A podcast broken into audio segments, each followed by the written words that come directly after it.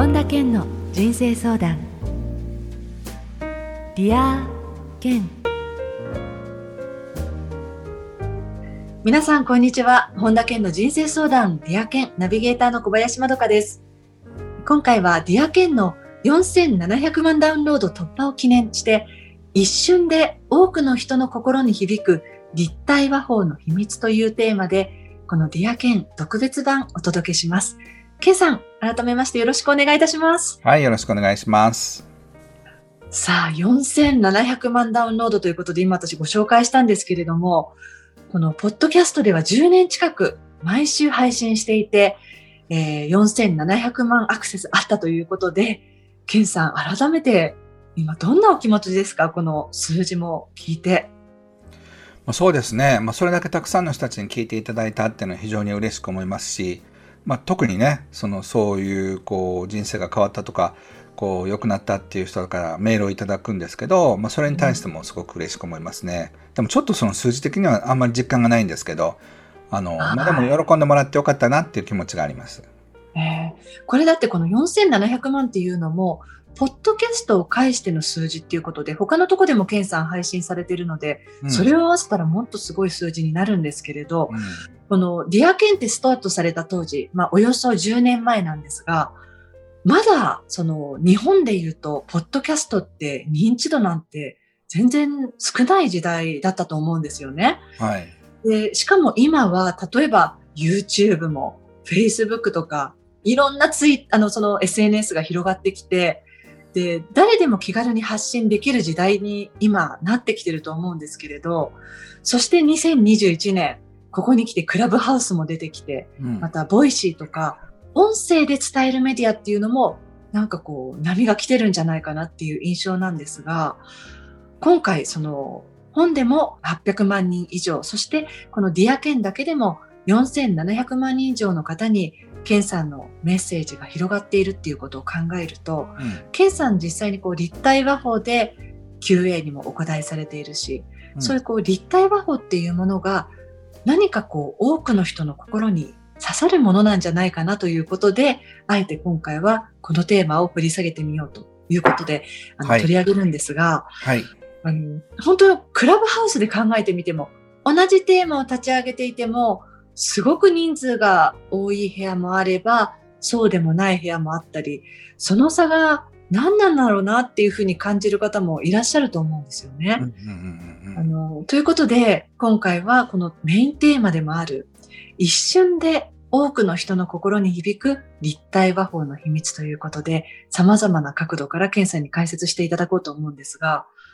まずこの立体和法ですよね。改めてどういうものなのか、検査教えていただけますか？あの、昔僕は、まあ、20代の頃、いろんな著名な人の講演会に行ったんですけど、こう、質疑応答の時間になると、なんかこう、よくわかんない質問をして、で、そしてそのよくわかんない質問にちゃんと先生が答えずに、一方的にまた先生の話が始まるっていう、そういう、なんて言うんでしょう、こう、すれ違側の、こう、コミュニケーションをたくさん見て、なんか Q&A の時間って無駄だな、みたいな、なんか、待ってるみたいな感じの時間になってたんですよね。うん、いや、それを見て、その、なんかこう、やり取りをして聞いてるうちに、なんかそれが自分にも役に立ったらいいのになっていうふうに思ったのが、もともとのきっかけだったんですよ。はい。でもそこからその、立体和法っていうのがどういうふうに生み出されたんですか、まあ、そしてね、それで、その自分が話してることが、その、たくさんの人たちになるほどなと思ってもらえるように、その、まあ、最初僕ミラーボール和法って呼んでたんですけど、その例えばミラーボールをね、見ていただくと、同じ光が当たってもいろんなところに光が飛びますよね。はい。例えば、その質問がね、その自分のその上司との関係について話をしてたとしますよね。でそしてそれをその上手に誘導していくと、お父さんと自分の話になんとなく途中から聞こえてきたり、あるいは自分が息子とどういうふうに話してるのかっていうことに聞こえてきたり、あるいは自分が上司として今度はその部下の人にね、あ、あの人が言いたかったのはこういうことなのかっていうのを理解できたりとかっていうふうに話を持っていくことができるんですよ。そうすると質問は、その人が上司との間について悩んでるってことなのに、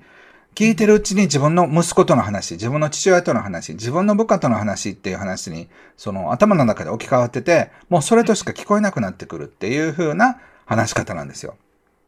なんかマジックのような話し方ですよね。だってそれって。でも考えてみたら、力学は一緒だとね、同じように感じるんですよね。例えば、その、どんだけ頑張っても評価されない感じがするんですっていうふうにその人が言ったとしたら、その、あ、ひょっとしたら息子ってそういうことを考えてたのかな、申し訳なかったなって気持ちになったりとか。あるいは、その、逆に自分がね、息子の場合は、父親に対して、そうか、自分は父親に認めてもらいたいと思ってたのかっていうふうに気がついたりとかするんですよ。はい。なので、その話されてること以外にもすごくたくさんの気づきがあるような形でお話を振ってるっていう感じなんです。へえ。あの、人間関係のマトリックスってありますよね、ケンさん。はい、はい。それをベースにされてるんですよね。まあ簡単に言うとそうですね。で、人間関係にはポジティブなもの、ネガティブなものがあって、そしてその人間関係では自立な人と依存タイプの人がいるんですよね。で例えば4つのマトリックスでいくと、自立でそのポジティブな人っていうのは、なんかこう、みんな頑張ろうよとか、イエーイみたいな、その明るい感じの人。はい。そういう人と一緒にいるとね、なんとなく暗い感じになっちゃうんですよ。そうするとその人に励まされて大丈夫だよっていうふうに言われたら、どんどん私なんかできないみたいな、俺なんか無理かなみたいな感じになっちゃうんですよね。どうして相手がそういう、イェイイェイって言うと自分が一緒に上がらずにこう、自分は落ちていっちゃうんですか？これはね、人間関係の力学の魔法みたいなもので、え一人がね、なんか調子こいてイエーイってなると、一人はね、なんかダメな感じがしてしまうもんなんですよ。もうそういうものなんですね。その、まさに力学でそういうものなんですね。そう。だから、その不思議なんですけど、その本当はね、一緒にイエーイイエーイって上がっていけばいいんですけど、なんかこう、一人がね、大丈夫大丈夫とか言われると、いや、大丈夫じゃない感じがするっていう風になるんですよ。へーあ、じゃあ、そういう、こう、力学で言うと、逆に、相手がものすごく元気がなかったりすると、その力学が逆で考えると、自分の方がなんとなくこう、相手をこ鼓舞しなきゃみたいな、そんな感じで元気が出てくるそうんですか？そうそう、そうなんです。で例えば、その、今のね、パートナーとの関係で、パートナーがすごいポジティブな人。で、君なら絶対できるよって言って、僕と一緒にやろうよとかって言うと、いや、私なんか無理かなみたいな気持ちになって落ち込んだりして、えーどうせあの人にはもっと素敵な人が現れるに違いないと私なんて、みたいな人が実家に帰ったら、お母さんがドーンと落ち込んでて、私死にたいと。お母さん大丈夫だよ。これからいいっぱいやれると、楽しいことあるんだから旅行もあるしって言って、自分がポジティブになってることに気がついたりとかするんですよね。なのでええ、対別の人とは全然違うキャラに変身するっていうのが人間関係の面白いところなんですよ。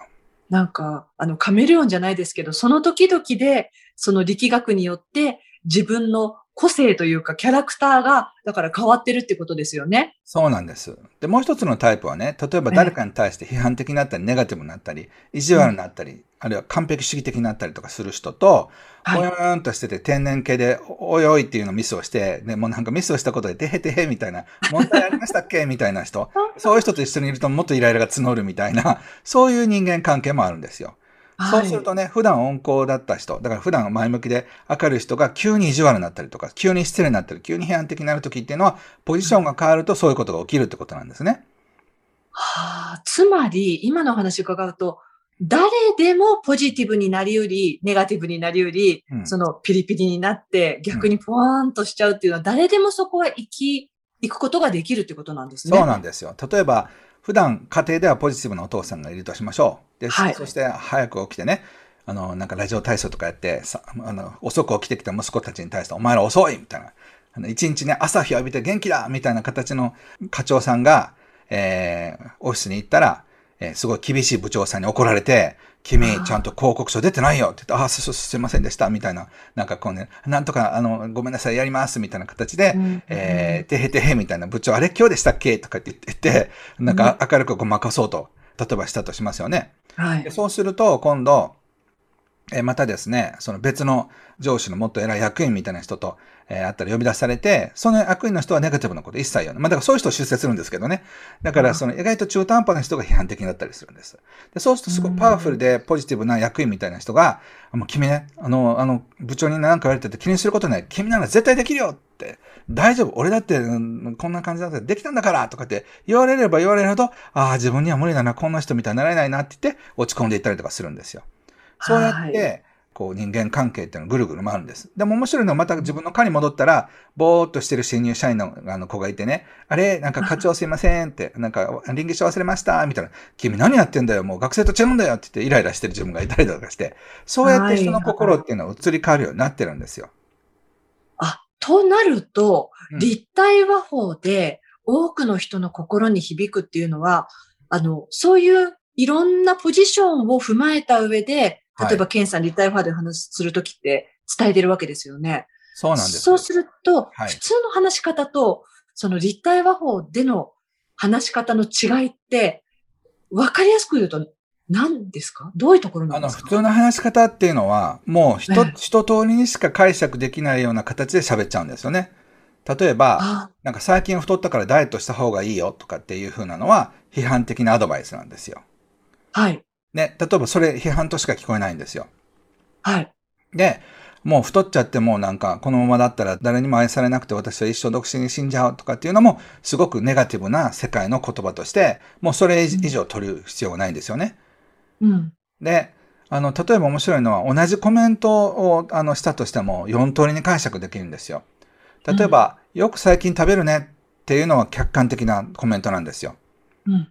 で、それをね、ポジティブな人どう捉えるかっていうと、そうなんです。なんか食欲の秋なんです。みたいなんでポジティブに捉えるんですよ。はい。で、えー、ネガティブな人をどう捉える？ネガティブ自立と言われる批判的な人をどう捉えるかというと、あ、やば、なんかこの人私がどんどん太っていくから、今のうちに痩せないと君とはもう離婚だよって言ってんじゃないかなっていうふうに聞こえてしまうんです。あ、そういうふうに受け取るわけですね、受け取ると。そう。うん、で、あの、最近よく食べるねって言われたときに、そのポジティブでふわふわってした人は、あの、ポジティブ依存って言われる人はどうなるかって言って、てへてへ、そうなんです、みたいな。美味しくて、みたいな。ダイエットできないんです、みたいな。ちょっと可愛いけど、なんかイライラさせられるみたいな 感じで取るんですよね。まあいいかなと思ってとかっていう感じ。ダイエットはなんか来月からみたいな、今すぐやれみたいな気持ちにさせられたりとかする。で、同じコメントでも、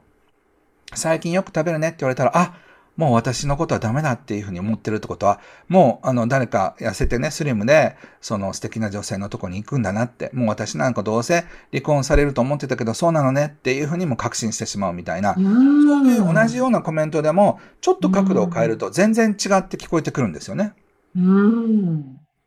なので、僕の本の一つのタイトルなんですけど、きっと良くなるっていうふうに言うと、ポジティブな人は、はい、いや、もっと良くなるぜみたいな気持ちになるんですよ。はい。で、きっと良くなるっていうふうにネガティブ自立の人が聞くとどうなのかっていうと、いや、良くなる感じがしないけど、きっと良くなるって言われたら、なんかそういうこともあんのかなっていうふうな感じがして、今までなんかピリピリしてたけど、うん、まあ何か良くなるかもしれないんだったらそれそれでいいな、みたいな気持ちでちょっと心が和らぐんですよね。うんで、えー、ポジティブ依存の人が、あの、右上の人がどう、どういうふうに感じるかというと、きっと良くなるって、なんかよくわかんないけど素敵みたいな気持ちになるんですよ。うん、で、落ち込むタイプの人にきっと良くなるって言われたけど、絶対良くなるって言われたらもう信じないんですよ、固くね。そんなはずがないって。でもきっと良くなるって言われたら、はい、え、そんな希望にすがっていいんですか？ひょっとしたら良くなるんだったら、ちょっと嬉しいかも、みたいな気持ちで、ちょっと明るい気持ちになるんですよね。なので、絶対良くなるとかね、言われたら、反発するんです、人は。ああ、あうん、そうすると、はい、ケンさん立体和法を使って文章も書かれていますけれども、はい、今のこのタイトル一つでもそういうふうに、いろんなポジションの人に受け取りやすいようにっていうふうに決められてるじゃないですか。はい。文章もだから今みたいな感じで、それぞれのところにいる人にそれなりに伝わるような感じに書かれてるってことですか、そうなんですよ。だから、絶対に決めつけられたって感じると人は反発するんですよね。はあ。はい。だから絶対良くなるって言われたら、いや、そんなはずがないっていうふうに反応するし。あ保証はっていうふうに思ったりとか。絶対良くなるってどういうステップやってる良くなるのか分かんないっていうふうになったりだとか。あの、なんかそういうふうな形でいろんな人たちが、こう、心が、まあ、さまようんですよね。えー、なので、その立体和法を使うことによって、ポジティブな人、ネガティブな人も、今調子がいい人も調子が悪い人も、なんかちょっと楽になるっていう、そういうふうな、あの、話し方なんです。まあ、話、話していけばちょっとテクニカルなことになるんですけど、まあ、簡単に言うと、どんな人も気持ちが良くなっていくような、そういう文章の書き方、まあ、話し方を、えー、普段から心がけてます。へえ。そうすると今、例えばあの、クラブハウスも出てきたり、まあ、YouTube とか、その、ケンさんみたいに自分の考えとかメッセージを発信していきたい。でもそういう時に多くの人に届くような方法で話したり書いたりしていきたいっていう人たちもいると思うんですけれど、はい。そうすると、今私出てきた疑問として、うんじゃあ、決めつけないで伝えるってなった時に、すごく素人としては、じゃあ一つのことを発信するときに、自分自身が説得力がなくなっちゃうような感じ。その、はいポジティブな人にはそう思われないように、ネガティブな人にもそっちに振らないような感じで、重要なところで話そうと思うと、はい。すごくこう、伝え方が、あ、でもポジティブじゃないんですよ。でもネガティブじゃないんですよ。みたいな風にすると、そこに説得力をつける。ケンさんみたいにその、ブレずに伝えられるってどうしたらいいんですかねこれね、練習がいるので、そんな簡単にできるものじゃないんですよ。なぜかというと、人はどうしてもポジティブに触れたり、ネガティブに触れたりするもんなんですよね。ちゃいますよね。そうなんです。で、もちろん僕だってしてるんです。なので、その、人は基本的に感情のダンスをしながら生きてるんですよ。でも多くの人が自分がのあのポジティブな方向から、ネガティブな方向からしか発信が普通はされてないんですよね。うん。なので、そうすると、その情報の受け手の人っていうのは特定の人たちになるんですよ。だから、本で言うと、そんなにベストセラーにはなりにくいんですよね。ああ、そっか。あの、ケンさんは、それこそもう、一冊目を書かれた、あの、冊子で配られた時から、その立体和法で書くとか、いろんなポジションの人に伝わる方法で書くっていうのは意識されてたんですか？そうですね。あの、僕はそのマーケティングでは非常にこう、危険なやり方で、その、普通は25歳男性を狙うとかってあるんですけど、僕は男性も女性も、その、年が年配の人も若い人も、えー、全ての人に向けて書いてるんですよね。はい。なので、そういう意味では普通とは全く違うので、ちょっと理解されにくいんですけど、まあ一言で言うと、その自分が自分らしく生きたいっていう、そういうふうに思う人に向けて、あの、話してるんです。でも、その中にはやっぱり希望もあるし、落ち込む時もあるし、いろんな気持ちってやっぱ触れるんですよね。その時に、どういうふうに気持ちが揺れたとしても、荒れたとしても、最終的に自分らしさに戻っていくっていうふうに、えー上手に、こう、人が感じれるような書き方であり、話し方で喋ってるってことなんです。いや、すごく今の話理解できるのは、あの、ケンさんのリアルのセミナーをね、あの、されていた時に私もたくさん参加して、初めてそのケンさんのセミナーに来られた方と話した時に、うん驚いてる方がいて、いやケンさんって割とそのお金に関しても書かれて、ビジネスに関しても書いてるから、男性が多いのかなって印象できたら、本当に男性と女性半々ぐらいの比率で来てて、うんそれに驚いたって言ってる方もいらしたんですよ。だからそれが本当に、ケンさんがいろんな人に届くような書き方で発信してるから、来る方たちも、本当に老若男女じゃないですけれど、うんうんうんいろんな世代の男女比もちょうど均等にっていうのはそういうことなんですね、だから。そうですね。だからそれはいつも僕の中でバランスは気をつけてるんですけど、まあ、ちょっとスピンの話をすると女性が多くなったり、ビジネスの話をすると男性が多くなったりとかするんですけど、まあそれでもね、大体男性女性半々ぐらいで、まあいろんな人たちがね。こう来てくださるっていうのは、その僕のいろんな多面的なあのあり方から来てるんじゃないかなと思います。じゃあ、最初のそのお話しされていた、その一方的に QA でもね、一方的にその話をしている人を見たときに、あ、これだとなんか退屈だなっていうところからスタートしたっていうことですけれど、うんうんじゃあ、やはりその立体和法を生み出していったのは、その経験が根本にあるわけですか？そうですね。やっぱりそのポジティブな人は自分がその4分の1の世界で生きてるってことを知らないんですよね。はい。でネガティブな人も同じようにそうなんです。で、自立の人、依存の人、それぞれ自分の癖みたいなものは分かってなくて、はい。えー気がついたらポジティブに考える、気がついたらネガティブに考えるって癖を知っとかないと、自分の発信も大きくずれてるってことですよね。そうですね。だから、どういう人が、例えばクライアントの方とか、うんセミナーを開いた時にどういう人が来るかっていうことでも、自分がどこにから発信しているのかっていうのがなんか分かりそうですよね。うん、そうですね。で、それがね、必ずしも悪いわけじゃないんです。ただ、それだとね、やっぱ4分の1の広がりしかないってことなんですよね。そっか。つまり、いろんなポジションに響けば、プラスその3倍の人にリーチするってわけですもんね。そうなんです。だから、その、僕の方が平均して、やっぱり何倍か普通の方よりも売れてるのは、やっぱりその、取りこぼしてる層が少ないってことですよね。となると、音声だけで配信するときも同じようにその立体話法っていうことなので、うん、ケンさんは話しているときに、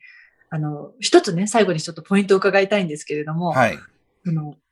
話す、もちろん内容とか角度とかにもよると思うんですけれど、はい。例えば、ものすごくネガティブかつ依存ネガティブ依存というもうどうしようもなく落ち込んでるんですっていう人から質問が来たとするじゃないですか。うんうん、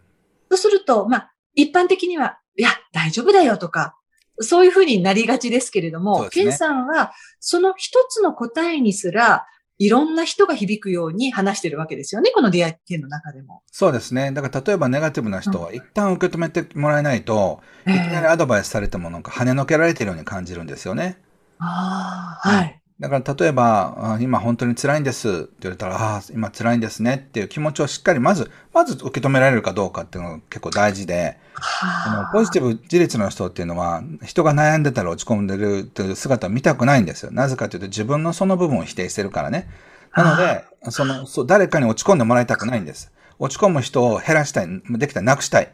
逆に言うと自分のその部分を抹殺して生きてるんで、そういうふうに落ち込んでる人が見たら、落ち込んじゃダメですっていうふうに言うか、落ち込んでる人を見ないようにするのか、あるいはその人を否定するのかって、大体3つしかないんですよ、行動が。ああ。排除したいわけですもんね、その部分そうそうそう。すると相手は、この人に拒絶された、やっぱって私って意味がないんですね、とか死んだ方がいいんですねってなっちゃうんですよ。そっか。そうすると、ケンさんはそれを一回受け止めて、で、その、まあ、何かこう、立体話法でアドバイスするときっていうのは、うん、いろんな人に響くように、かつ、するっていうときは、それはどうするんですか？それは例えばだからその人がね、そのなんか自分が八方塞がりな感じがするっていうふうに言ったら、それは単なる感情であって実際に八方塞がりじゃないっていう話をすると、ネガティブな人は初めて、あ、そうかも、他にもなんかね、横ばっかり見た時上見たら空いてるわっていうことに初めて気がつく。で、そうするとネガティブな、あの、ネガティブ自立の人は、それに対して、なんかもう、八方塞がりって思思うようなやつだから八方塞がりなんだよっていうふうに思ってたけど、その、うん、そういうふうに言われたら、そうだ、自分も実は八方塞がりだと思ってたのかもなっていうふうに気がつく。で、ポジティブな人は、そうかそうか、そう、ああいう形でなんか、八方塞がりと思ってた人も、希望を見出せてよかったっていうふうにして、その人もなんか、よっしゃみたいな気持ちになるんですよね。ただちょっと理由がちょっとずつ違うんですけど。はい。そっか、じゃあ、この3月からディアケンも、あの、リニューアルしてお届けしてるんですけれど、実際に、リスナーの方からの質問に直接ケンさんにお答えしていただきますよね。はい。あの、本当に検査の立体和法ってどういうものかっていうのをそれでも見ることできると思うんですよ。はい。あの、あの数分間の中にものすごく落ち込んでいる人が時には涙をして、その瞬間にわってこう視野が広がる瞬間を画面から通しても伝わってきたりとか、うんうん、あ、今本当にこう見え方が変わったこの人がっていうのをリアルに感じることができると思うので、うんうん、今日のこの立体和法のお話を聞いた上で、改めてケンさんのその Q&A、直接の Q&A って、ちょっと見直してみると、また違った角度でケンさんの伝え方っていうのも、あの、わかるんじゃないかなって今私は思いながら伺っていたんですけれども。ね、はい。まあ、また違う角度で見れるんじゃないですかね。まあ、いずれにしてもね、ね僕たちは生き方はすごく偏ってるってことに気がつくと、自分と全く違う生き方をしている人たちが世界にいるんだってことにも気がつくし、今まで無神経だったり、なかなかこう人のことがわからなかった人が、あ、そうか、自分ってすごい無神経だったってことに初めて気がついたりするんですよね。うんそうすると相手に寄り添うきっかけにもなりますよね。そうですね。まあ、そうするとパートナーの間とか、家族の間とか、お客さんとの間とか、そういうふうな感じのことがすごく理解できるようになるんだと思います。で、やっぱりね、そういうふうになコミュニケーションじゃないとね、やっぱり人をすごく拒絶された感じがするんですよね。